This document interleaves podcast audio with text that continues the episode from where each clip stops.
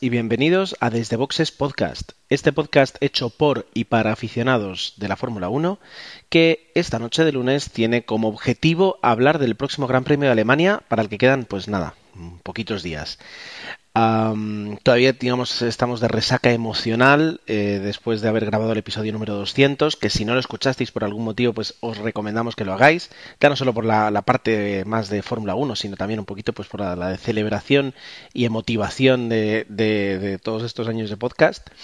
Pero bueno, volvemos al, trabajo y ya digo, tenemos algunas noticias que comentar y prepararnos para lo que va a ser un Gran Premio de Alemania que después de lo vivido pues eh, pinta muy interesante. Tenemos a Sebastián Vettel corriendo en casa, eh, tenemos los dos Mercedes que corren en casa y McLaren Mercedes que no, son, son, ingleses ciertamente, pero bueno, el motor que tienen es Mercedes y, y se sienten un poquito alemanes. Así que va a ser un Gran Premio muy interesante. Para hablar de ello, pues hoy somos tres, hoy volvemos a un número más modesto pero no por ello menos, menos resolutivo. Así que saludo enseguida a mis compañeros. Emanuel, muy buenas noches. Hola, ¿qué tal? ¿Cómo estamos? Pues muy bien, ¿y tú? Bien, bien, aquí esperando otro Gran Premio de Fórmula 1. Y por cierto, acorde mm, relacionado con lo que tú decías del, del aniversario del 200, dar las gracias a la gente que nos felicitó por el 200, tanto en Twitter, Facebook, eh, comentario también en la web desde vox.es y dar las gracias a todos. Pues doy las gracias a todos como, como tú me pides. Desde luego sí que fue un, episodio bonito de grabar y ya digo, bonito de, yo creo que de, disfrutar tal vez.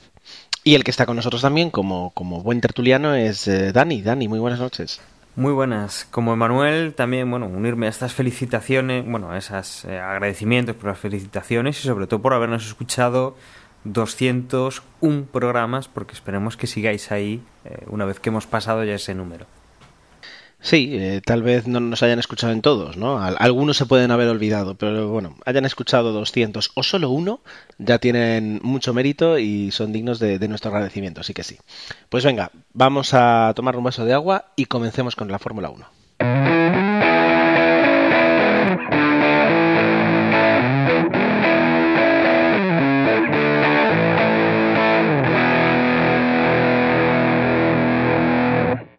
Antes de comenzar a hablar de lo que es eh, o de lo que se va a desarrollar este fin de semana en el, circuito de Hockenheim, eh, tenemos algunas noticias que, nos gustaría comentar. Esta vez son poquitas, es verdad que la temporada pues está siendo bastante más tibia en algunos aspectos en cuanto a noticias y novedades de lo que han sido otras temporadas, pero, pero bueno, siempre hay algo que podemos rescatar y que podemos debatir un poco. La primera noticia nos la trae como siempre, no bueno, como siempre no, pero como es técnica, la suele traer Emanuel. Bueno, pues esta noticia es la noticia técnica de mediado de campeonato que cada año nos tiene reservado la FIA.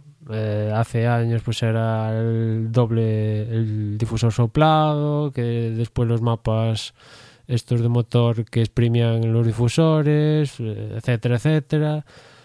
Unas medidas que vienen para cortar ciertos avances técnicos de los equipos que empiezan el año siendo legales y que a mitad de temporada, ya bien sea porque un equipo tiene sus sistemas y, sobresale sobre el resto, pues la FIA decide suprimirlos para que la próxima temporada, ya desde ese mismo momento, no se puedan, no se puedan utilizar eh, en las carreras. ¿no? Y un caso similar es este de referente a los sistemas freak, unos sistemas relacionados con las suspensiones que algunos equipos empezaron a desarrollar pues hace 2000 hace como dos años una cosa así y que hay equipos por ejemplo Mercedes que sería digamos como el, máximo máximo representante de los sistemas que lo tiene más avanzados. Y básicamente es un sistema de suspensión para decirlo así activo no digamos que el sistema conecta tanto la suspensión delantera como la trasera y hace que, digamos, se autobalanceen entre ellas para que al pasar por curva y, demás valles, etcétera, pues eh, hay un equilibrio y, la suspensión ayude a que el coche esté estable durante la curva, ¿no? Y como digo, Mercedes es uno de los equipos que tiene este, este sistema más avanzado, también McLaren, Red Bull diría que prácticamente casi toda la parrilla igual salvo Caterham, Marus y alguno de estos, pero básicamente casi todos lo tienen implantado. La FIA ha dicho que ahora que estos sistemas son ilegales y ha dado un tiempo a los equipos para, para que se lo piensen, para que si están de acuerdo suprimirlo ya a partir de este Gran Premio de Alemania y si no están de acuerdo, pues que este sistema se suprima ya a partir del 2015 parece que van a estar de acuerdo y se va a suspender ya este sistema, no se podrá utilizar a partir de, este Gran Premio. Mercedes, McLaren y Red Bull ya han dicho que no van a llevar este sistema en, en Alemania y veremos si afecta negativamente a, a, los equipos que tienen el sistema más avanzado. Por respecto, con respecto a la decisión de la FIA, yo me parece que otra vez un, salto de mata, ¿no? Es un querer y no poder.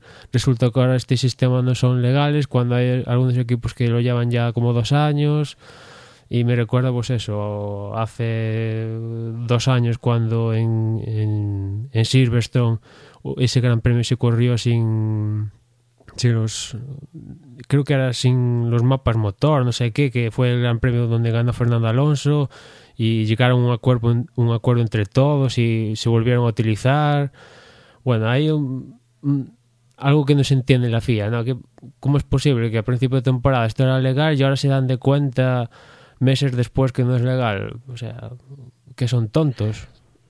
Yo creo que como tú, tú mismo has dicho, esto es un poco como la, la mid-season chapuza o mid-season correction eh, que se dedican eso a, a, en mitad de temporada prohibir algo que los, con los coches lleven. Es decir, tanto pro, esto, tanto prohibir entrenamientos, parque cerrado, vamos, que no, vamos, no, no, no, puedes hacerle nada al coche, apenas puedes innovar, apenas, pero luego, es decir, ellos sí que se permiten a mitad de temporada decir, ah, no, no, no, no, eso, eso no, eso no. Es, un poco como, como el, compañero de trabajo, el jefe, que no te está prestando atención y te va diciendo que sí a todo, ¿no? Pues sí, sí. Y luego, ¿cómo? El, el no, freak, no, no, no, no, para nada. Y a mitad de temporada te lo quitan. Eh, vamos a ver cuánto puede afectar a, Mercedes y, al resto de equipos, pero eh, para los para los coches, para los ingenieros es, es un es un, una jugada terrible porque eh, perdón, tienen que de repente cambiar todas sus prioridades de desarrollo y, y ahora ver hasta qué punto necesitan eso, cambiar el, los, los mapas de desarrollo que ya tenían preparados para el coche de este año. Sí, os acordaréis que en el 2006 la FIA prohibió el más el famoso más damper a Renault y a partir de ese momento el Renault digamos que perdió cierto rendimiento a favor de, sí. del Ferrari en aquella época en, en, aquel tiempo la FIA lo prohibió a Renault y ahí se acabó la cosa, ¿no? En esta ocasión han dado tiempo a los equipos para que se lo piensen, pero parece que solo han pensado y están de acuerdo en no jugársela si es legal o no legal y correr sin él. Y, y, como tú dices, Gerardo, veremos si esto se nota o no se nota. Como parece que más o menos todos los equipos de una u otra forma, más avanzado, menos avanzado, todos lo tienen, al final parece que Mercedes va a seguir liderando y los, los equipos que tienen Mercedes estarán ahí arriba, Red Bull también ahí arriba y veremos cómo queda la cosa. Bueno, habrá que ver. Habrá que ver. Y, y, la... y Gerardo, una, añ quiero añadir una cosa de ahora hablando de Mercedes.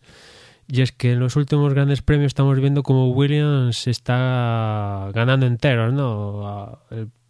En Australia vimos ahí como si sí. Bottas no llega a tocar el contra el muro y si no se llevan puesto a masa, pues igual hicieran algún resultado más importante. Después algunas carreras que también hicieron buenos puestos, pero por una razón u otra no acababan de, de conseguir ese resultado. Y justo en las últimas dos carreras, tanto en Inglaterra como en Austria, pues han conseguido podiums.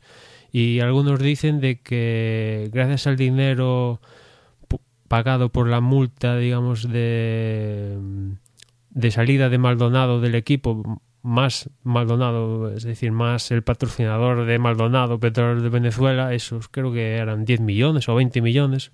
Pues gracias a eso a Williams dicen que le ha permitido comprar la única la última especificación del motor Mercedes y gracias a eso es lo que dicen que Mercedes ha pegado ese salto cuantitativo en los grandes premios llevando la última especificación del motor Mercedes, con eso, eso que dicen que, el intercool está separado de la turbina, bueno, una cosa así que favorece enormemente el, las temperaturas del motor y el rendimiento y dicen eso, que gracias a, la salida de Maldonado, Williams está a borde de que si pincha Mercedes, pues ellos ganen una carrera. Eh, No deja de ser curioso.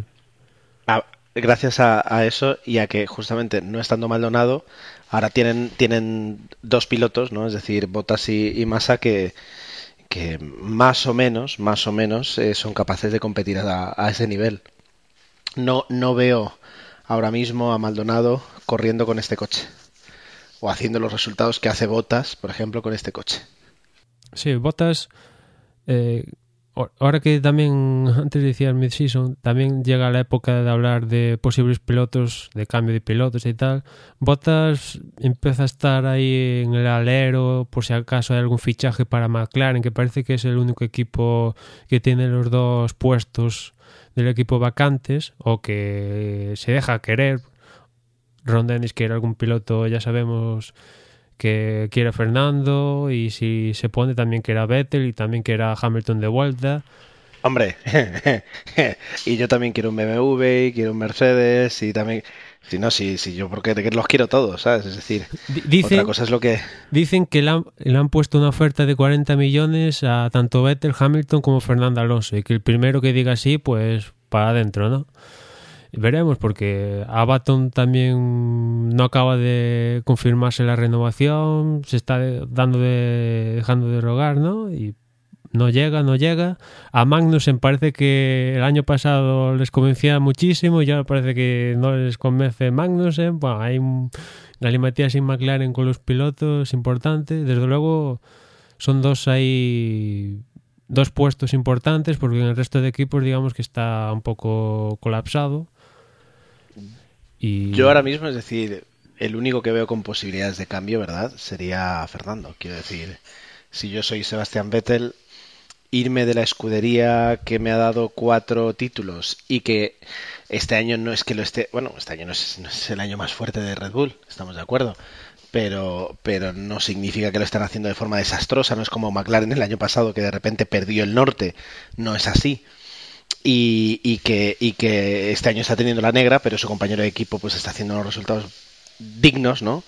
Eh, yo no me iría. Hamilton, Hamilton se lo está pasando pipa en Mercedes, o sea, no creo ni que ni que haya respondido el correo electrónico. A Fernando sí que le veo yo con, con le, le ha puesto ahí en su Gmail le ha puesto ahí la, la- lo ha marcado como importante y, y, y le debe estar dando vueltas en ese aspecto. Y sobre todo porque le, le quedan menos años que cualquiera de los demás eh, para, para intentar hacer algo bueno, algo eh, Sí, sí, sí. algún Ganar otro- ganar otro título. porque bueno, ya hay cosas que no no va a poder marcarse como objetivo, ¿no? Hacer pues un eh, un tipo Schumacher que había ganado dos títulos y después de tiempo pues consiguió ganar los otros cinco todos seguidos con Ferrari. Eso estaba muy bien, lo teníamos todos en la cabeza, todos pensábamos que sí, pero bueno, llevamos con Fernando que cinco años ya con, con Ferrari que, que no ha pasado absolutamente nada. Fernando, Yo no me lo pensaba, ¿eh? Fernando, Yo no me lo pensaba. Fernando dicen que también tiene la invitación en su correo electrónico de renovación con Ferrari para 2019, incluso 2020, para, ca- para llegar a los a casi los 40 años, ¿no? En Italia, Sí, sí, sí. en Italia parece que saben que perder a Fernando sería un, un paso, no sé si decirlo atrás, atrás o hacia adelante, Sí. porque yo, yo creo que también sería, entre comillas, bueno para Ferrari que no esté a Fernando, con toda la presión que recae eso, es que hay que darle un coche bueno a Fernando porque es un piloto que responde, le das una canica y, y se inventa una, una victoria y también sería un poco quitarse presión, pero a su vez también sería en plan jugársela con un piloto que vete tú a saber. Pero os imagináis qué estaría haciendo Ferrari si no tuviera ahora mismo a Fernando Alonso? O sea, que tuviera un piloto eh, pues un escalón por debajo. O sea, hemos visto a Kimi, hemos visto a, a Massa. Yo ayer, justo con, la final del Mundial, leí un, un tuit que, que, esto que estamos hablando, digamos, lo que en qué estado se queda Ferrari sin, sin Fernando, lo resume muy bien. El tuit decía, dice, primero Alemania, segundo Argentina, tercero Holanda, cuarto Brasil, quinto Fernando Alonso. Él es, es, es, un, es un piloto que, que te saca el, ciento, el 110% de, del coche. Es decir, si, si no lo puede hacer Fernando, nadie lo puede hacer. Y, y ahora mismo lo que tú dices, es decir, le pueden haber ofrecido en Ferrari un contrato hasta el 2020. Perfecto, sí, 2020 con el mismo coche. Es decir, yo, yo he perdido toda la credibilidad que podía tener Ferrari, todo, todo lo que hicieron en la época de Jean Todt, ese Ferrari, digamos, que, con el que crecimos de alguna forma, todo eso para mí ya está muerto y enterrado. Es decir, ahora mismo son una escudería de Fórmula 1 tan buena o tan mala como, como, no voy a decir como el resto, pero voy a decir como, puedes tener, eh, no sé, es decir, como pueden tener un año bueno algunas y un año malo peores. Es decir, y, listo. Entonces, desde mi punto de vista, esto no estaba en el guion, pero bueno, al pasar por ahí nos hemos embarrado. Eh, es volver a McLaren con todo lo que pasó, bueno, sí, perfecto. Pero bueno, ¿cuánto te, o sea, te van a pagar a fin de mes? Sí, pues ya está. ¿Te van a dar un coche competitivo? Sí, pues, pues más. En, un, en, un, Ferrari que ya lo hablamos, pero esta semana parece que en medio se confirma que el responsable de motores, Logan Marmorini, habría abandonado la escudería y el cargo, digamos, que sería ocupado por el que era el segundo hasta ahora.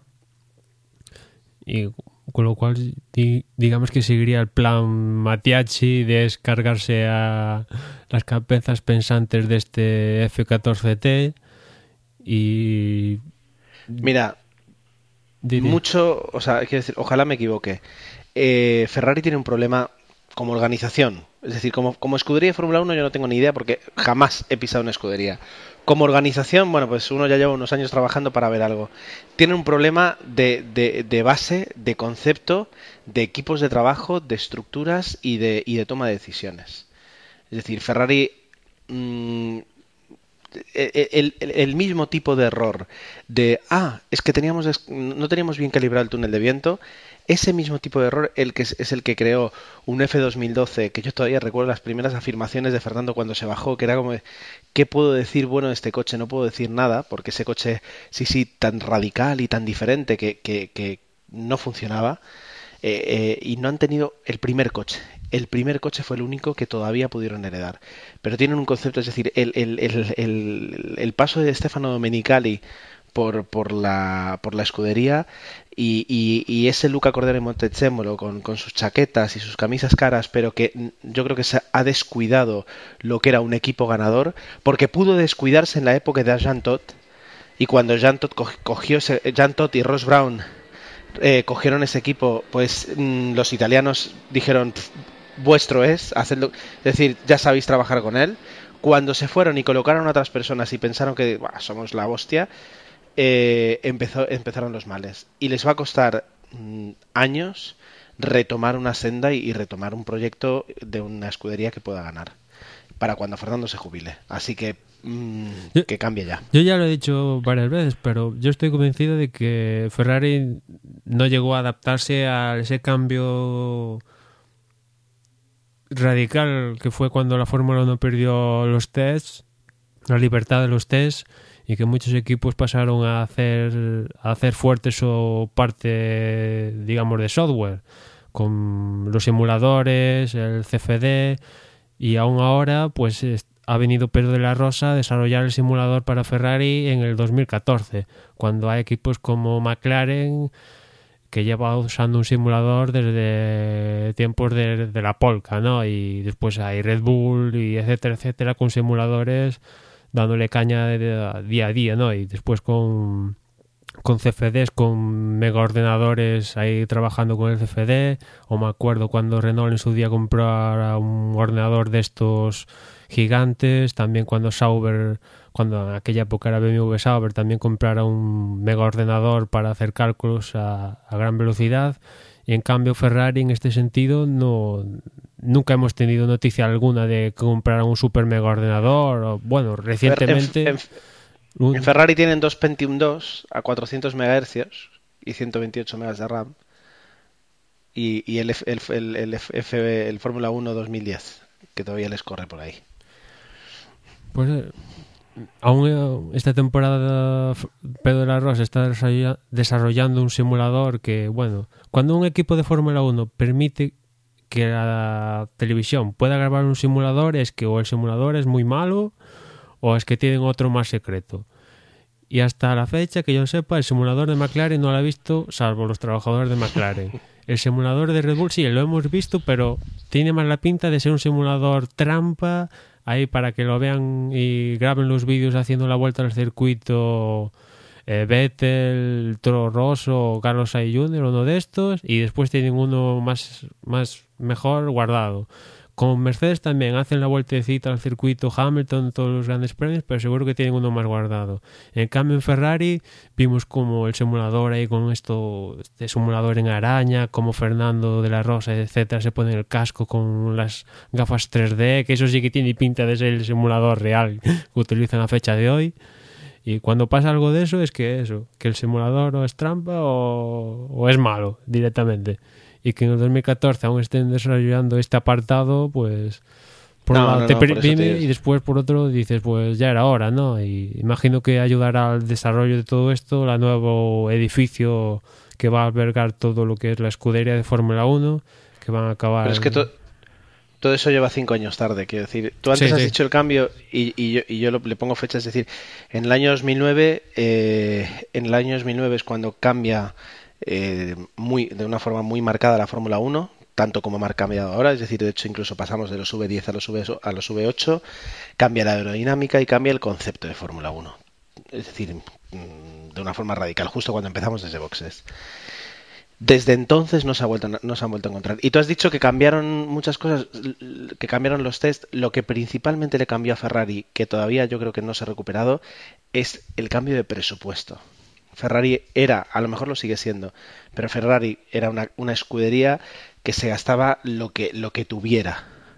Y mientras tienes el grifo abierto, mmm, es, es, más sencillo. No digo que sea fácil, pero es más eh, sencillo. Eh, eso justamente no es el problema, porque el presupuesto de los últimos tiempos. Bueno, sí es cierto que en algún momento Toyota y Honda tuvieron un millón de euros más de presupuesto que Ferrari, pero el presupuesto de Ferrari, digamos que es, entre comillas, infinito, ¿no? Ahí no, no ha habido límite. Otra cosa es que le sacan rendimiento a ese presupuesto.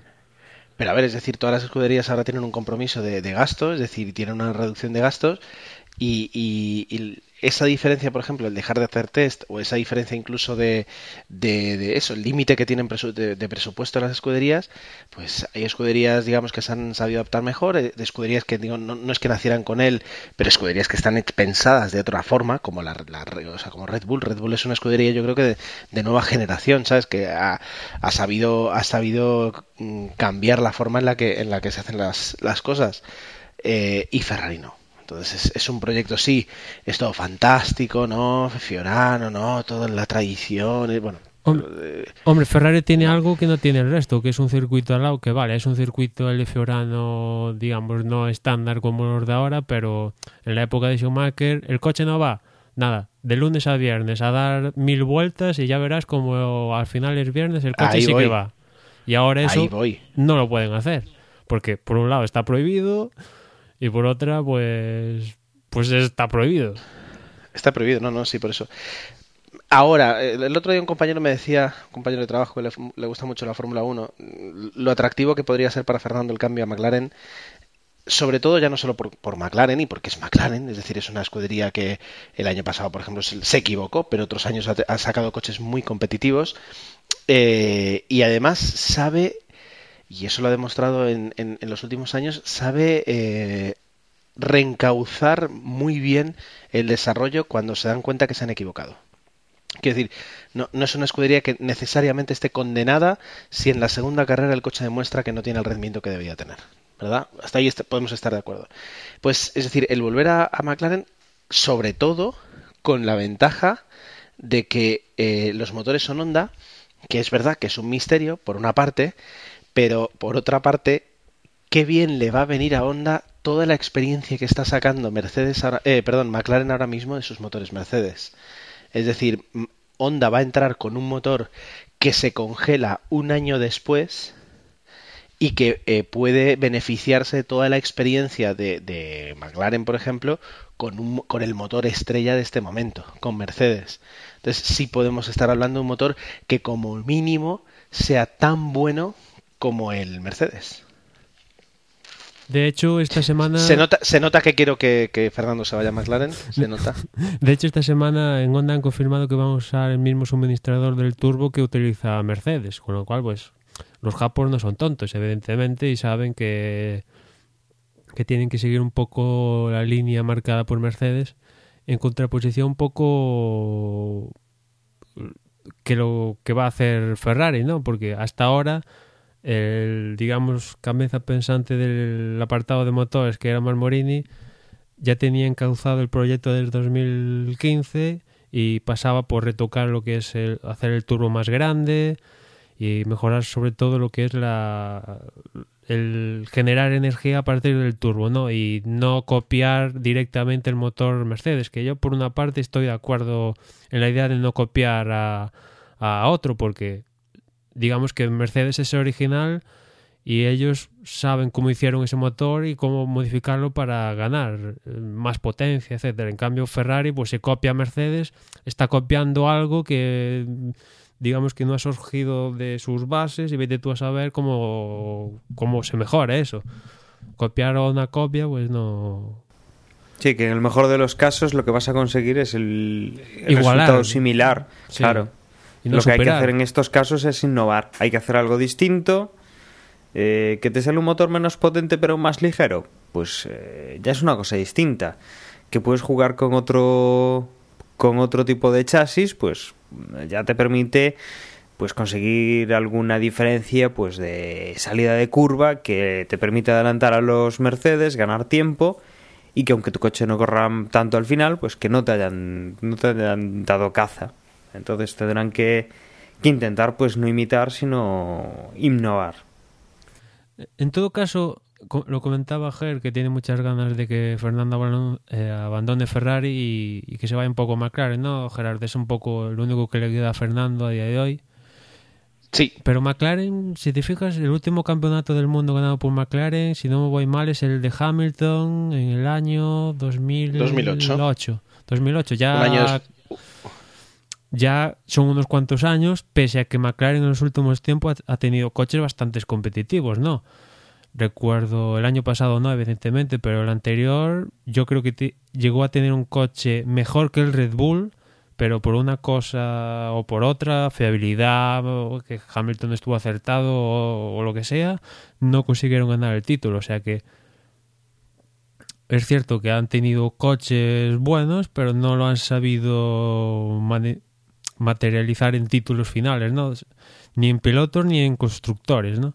Y quizás es verdad que igual le falta un piloto más competitivo que Hamilton, y ese puede ser Fernando Alonso, pero también les falta eso que hasta el día de hoy solo han tenido Red Bull y, y, este año Mercedes, ¿no? Que juntar a un piloto que va decente y una máquina que va sobresaliente. Si juntas eso, ganas el título seguro, ¿no? Sí. Bueno, tocará esperar. Tocará esperar y, vamos a cambiar de tema porque podemos estar horas así, si os parece. teníamos otra noticia y, esta nos la trae Daniel. Sí, pues eh, tenemos bueno, los dimes y diretes que, suelen surgir por el paddock y que están hablando pues de Carlos Sainz Jr., el hijo del, del piloto del, del Mundial de Rallys, que, que bueno, parece ser que está pendiente de Caterham para ver si corre o no corre en el Gran Premio de Alemania. Las posibilidades son relativamente remotas, pero ahí está ahí está esa opción y que, bueno, la verdad es que nos traería un piloto joven que está haciendo cosas bastante interesantes. En, si no recuerdo mal, corría en la Fórmula Renault 3,5, en, una Fórmula 3,5 eh, con el equipo de, de Red Bull y que, que, bueno, traería sangre fresca a la Fórmula 1. Es, un piloto eh, bastante bien considerado y que ya llevamos tiempo oyendo hablar de, de que pueda correr, en este caso hablábamos, como, como está en el equipo de Red Bull, que se metiera en Toro Rosso y que, que además apunta a la temporada que viene correr realmente en, en Toro Rosso para, para tener una opción en el futuro en, en la escudería matriz, en, en Red Bull. Eh, sí, este es un caso similar a lo que pasó con HRT con Dani Ricardo, que en su momento pues Red Bull puso dinero ante un HRT que lo necesitaba y colocaron ahí a Ricardo para que hiciera unas cuantas carreras, ¿no? Antes de, de subir a, un, a una escudería mayor como era Toro Rosso, ¿no? Y la experiencia no le salió perdón, no, no le salió nada mal, ¿no? Ahora Ricardo está triunfando en Red Bull. Y la idea es un poco repetirla con Caterham. Caterham que la semana pasada Tony Fernández se deshacía de, de ella y la compraba un consorcio ahí suizo árabe que no se sabe quién maneja, vete tú a saber, pero el caso es que la cabeza pensante que ha salido a la palestra es la de Colin Coles, que en aquella época con HRT... Adiós. Que en aquella época con HRT era el que dirigía el equipo. Y también hay que decir que Caterham lleva cajas de cambios con Red Bull que no paga. Con lo cual Red Bull le ha dicho que venga, venga, te perdonamos la deuda de las cajas de cambio y nos pones a Carlos Sainz eh, sustituyendo, dicen que a Kamui Kobayashi. Que digamos que es el que no pone dinero, vamos, que corre gratis. Porque Marcus Ericsson pone dinero y ese digamos que está se tiene que mantener porque, por, porque pone dinero. Y Kobayashi pues puso su dinero en su momento, aquello que ganó de, de hacer una colecta con sus fans y corre gratis, ¿no? Ni paga ni le pagan. Y sustituiría a Kobayashi. Pues eso, Carlos Sainz Jr., pues en Onda Cero dijeron ayer o antes de ayer que a falta de confirmación oficial correría el Gran Premio de Alemania. Carlos Sainz Jr. Eh, estos días comentaba que sí, que ha habido conversaciones, pero la cuestión es que, claro, digamos que que no hay acuerdo si con poner al piloto si subsana la deuda que tiene Caterham con Red Bull, porque bueno, es una deuda importante que no se soluciona solo con poner en pilotos, ya sería una cantidad de dinero importante y, veremos ahí. Desde luego a Caterham y teniendo ya Colin Coles, también digamos como team principal estaría Christian Albers, ex de Minardi y otros equipos pero siempre relacionado de una u otra forma con Colin Coles, pero siempre que está por el medio Colin Coles es sinónimo de que vende al mejor postor los puestos de pilotos y hará lo que sea por dinero para mantener la escudería. Anda también por ahí, entre medio de otras, es el proyecto ese de Forza Rosa. El caso es que quieren reflotar un poco la escudería lo más rápido posible para que sea un poco rentable aquello y fusionar un poco si es rentable esta Caterham tal como la conocemos hoy si consiguen mmm, ganar ese el bonus que, da Bernie Eccleston por acabar décimos que lo tienen difícil con Marussia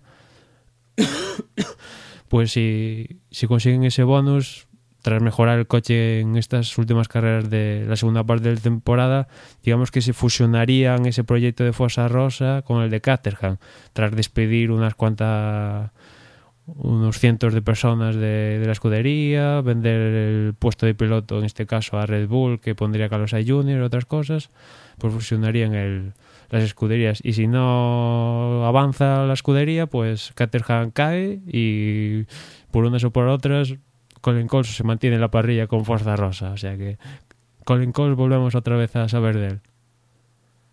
Y con respecto a Carlos Sainz Jr., ¿cómo lo veis?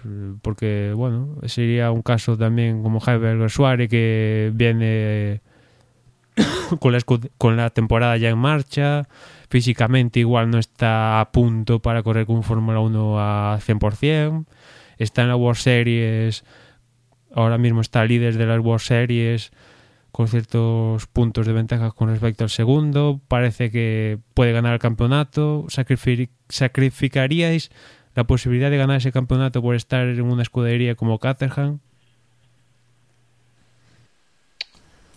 Hombre, yo sí, desde luego. El tema es si, si quiere, si él quiere hacerlo y yo creo que es, es una buena oportunidad. Mm, recordemos que, tú dices, comparabas un poquito a, lo, que, lo que le pasó a, Jaime Legresuari con, con Carlos Sainz. Eh, hombre, hay varias diferencias. La primera es que Carlos Sainz se llama Carlos Sainz. Es decir, él, él, viene detrás, ya no, ya no de un apellido, él viene de, de es, es, el hijo de, de, uno de los pilotos más respetados en el paddock, no porque haya competido justamente en Fórmula 1, pero sí porque es, es decir, es un bicampeón, bicampeón del mundo de, de bueno, rallies. Yo te diría que un, ser el hijo de alguien está mal visto, ¿eh? Porque hemos tenido experiencias muy malas. Es verdad que, por ejemplo, Rosberg es el mejor, digamos, que en ese sentido, su padre que, que ha ganado un título sí. y ha ganado carreras, pero tradicionalmente ser el hijo de un piloto, aunque en este caso no es de Fórmula 1, no es sinónimo de va, va a arrasar. Pero, no, no, no, va a arrasar no, sin embargo, es decir, él viene refrendado por haber mm, sido un piloto campeón en otras categorías, quiero decir... Es, eh, es verdad, el padre, perdón que te corte Gerardo, es verdad que lleva la trayectoria del hijo muy pausado, año a año, este año haces esto, el siguiente esto, vas creciendo, junto a Helmut Marco, que también son los dos que llevan la trayectoria de, del piloto, y sí Por es cierto que no han dado saltos ahí gigantes, este año subes tres categorías de potencia, estas cosas no. Por eso digo, es decir, nu nunca han intentado ahí eh, utilizar su apellido de forma marketing, pero sí es verdad que, que, que cuando se sienten a negociar, pues no, no están tratando con, con, con, cualquiera, ¿sabes? Es decir, se va a sentar el padre y, y, con el hijo, ¿sabes? Y si se ponen a hablar, pues con la escudería no le va a ofrecer, perdón por la palabra, no le va a ofrecer mierda y el otro va a firmar con tal de estar en Fórmula 1, porque sabe, sabe que Carlos Sainz va a tener más oportunidades y ya no solo eso. Es decir, en España los patrocinadores que no consiguió tal vez Jaime Alguersuari, un tío que se llama Carlos Sainz Jr. sí los puede conseguir. Es decir, eh, automáticamente va a tener muchísima más audiencia en ese aspecto. Entonces, tiene muchas oportunidades. Ahora, diciendo eso, ¿le merece la pena entrar a la primera? Bueno, si entrar a la primera no le supone uh, mancharse, ¿sabes? Es decir, ¿qué va a hacer con un Caterham? Poca cosa. Eh, tuvo un toro roso con el que no sé si llegó, sí, llegó a conseguir algún punto, ¿verdad? En el, en el, en el mundial. Sí, sí, bueno, bastantes, sí. bastantes puntos. ¿Sabes? Es decir, él con un toro roso hizo cosas interesantes. ¿Qué va a hacer Alguersuari con, perdón, eh, Carlos Sainz Jr. con un Caterham? Es, Arrastrarse por la pista. Esta es más la situación comparada con, con Ricardo, ¿no? Que en ese momento exacto que en aquel en momento sí que era darle mierda a Ricardo porque el HRT no corría ni para Dios no pero bueno claro, corrió, sus, pero, pero sí. corrió sus carreras y viendo cómo ha salido Ricardo en ese sentido si sale lo mismo Carlos Sainz Jr. oye pues la bomba no pero claro, si, si tú, si a ti Helmut Marco, que es tu jefe al fin y al cabo, te dice súbete, súbete en el coche este y, y da unas vueltas, tú te subes y das unas vueltas. Si va a pasar eso, vamos, desde luego. Fíjate cómo ha terminado Ricciardo, es piloto, es piloto Red Bull. Eh, es, es, muy interesante. Otra cosa es, es, es en, este universo Red Bull, si hay sitio para, para un piloto como Carlos Sainz Jr. En, en, en la parrilla. Ahora mismo Ricciardo está teniendo un, un rendimiento fantástico, no creo que, que, haya sitio, pero sí que la puede hacer tranquilamente en, en Toro Rosso. Jan-Eric Vergne no... Sí, o sea, no digo que sea un, mal piloto, pero, pero no destaca. No, no, no veo que vaya a ser el, el, próximo, el próximo Vettel ni el próximo Ricciardo en ese aspecto, ¿no? Es decir, es muy buen piloto y punto, pero nada que yo creo que, que no es nada que no pueda hacer con, con el suficiente entrenamiento y con el desarrollo un Carlos Sainz Jr.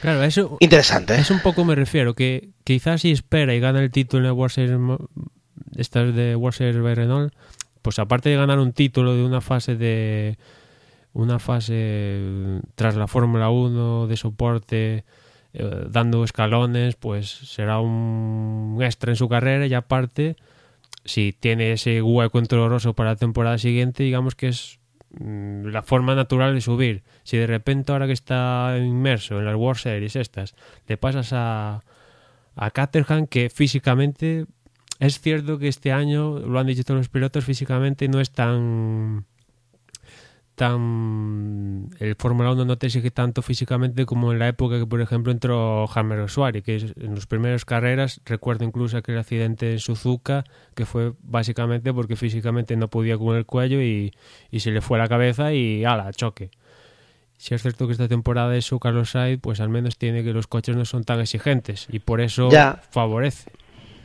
pero ponle que te, que te equivocas ponle que confíes muchísimo en Carlos Sainz y luego resulta que en Fórmula 1 es un bluff pues en lugar de perder a un piloto titular que no sabes qué hacer con él en plena temporada, como le, luego le pasó al Gersuari, que fue una vergüenza para Toro Rosso, ¿sabes? Sacarlo a mitad de temporada, sin tampoco un motivo claro, pues en lugar de pasar eso, pues mira, te corre media temporada con Caterham, que tampoco pasa nada si, si, si es un bluff, y si no, pues eh, te llega un piloto a, inicios de la temporada 2015 que ya sabe lo que es subirse a un Fórmula 1, que ya sabe lo que es trabajar en esa escudería y que incluso tiene experiencia en la mitad de los circuitos.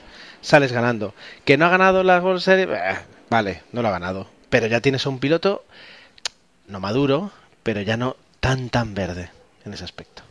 Sí, lo positivo es que a Red Bull también le puede interesar que el rendimiento de Caterham mejore porque comparten motores y ya sabes que Red Bull de una u otra forma va a conseguir de que Renault solo suministre motores a escuderías entre comillas propias, por en este caso Red Bull, Toro Rosso y Caterham, digamos que viendo esto, estando con el por el medio, casi digamos que es una, una escudería casi propia como Red Bull, ¿no?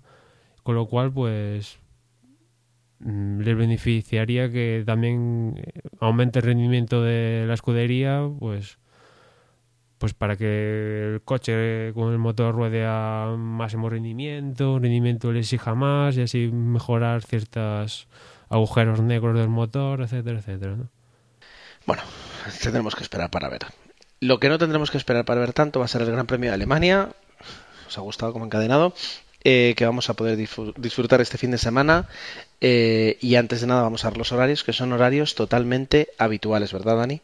Pues sí, los horarios típicamente europeos, empezando los viernes con libres 1 a las 10 de la mañana, a las 2 de la tarde los libres 2 y ya saltamos al sábado a las 11 de la mañana con los libres 3, que en teoría serán ya pues más clarificadores para, para saber lo que puede pasar. La clasificación a las 2 de la tarde y el domingo, eh, mismo horario, pues 2 de la tarde, tendríamos la carrera. Bueno, si os parece también repaso el tema de neumáticos que están ya confirmados, eh, que tendríamos pues los blandos y los super blandos. Eh, la pista, bueno, pues parece que, que necesita la materia más, más blandita que tengan los, los neumáticos Pirelli y que pues lo que se ha decidido es esto.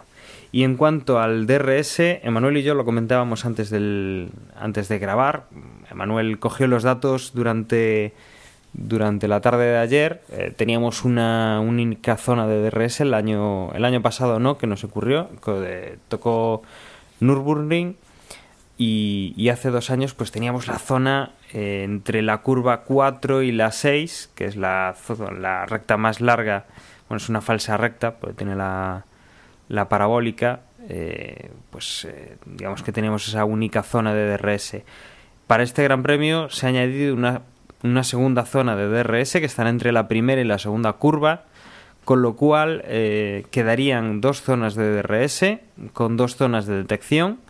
La primera detección estaría al final de la recta de meta, la siguiente curva ya sería la 1 y tendríamos pues, una zona corta de DRS acabado en la zona en la curva 2 relativamente cerrada. Mm, Emanuel y yo discutíamos sobre si esa curva estaría asfaltada la escapatoria o no, porque si no, pues los pilotos arriesgarán más o arriesgarán menos y que luego pues tendremos justo a la salida de la curva 4 el punto de detección y unos cuantos metros más adelante empezaría ya la zona de DRS acabada en una nueva curva esta vez más lenta que la segunda eh, la sexta curva es bastante cerrada y que también habría que ver si ahí los coches van a poder eh, ir más justos o menos justos, por si tienen una escapatoria eh, posible para, para arriesgar un poquito más.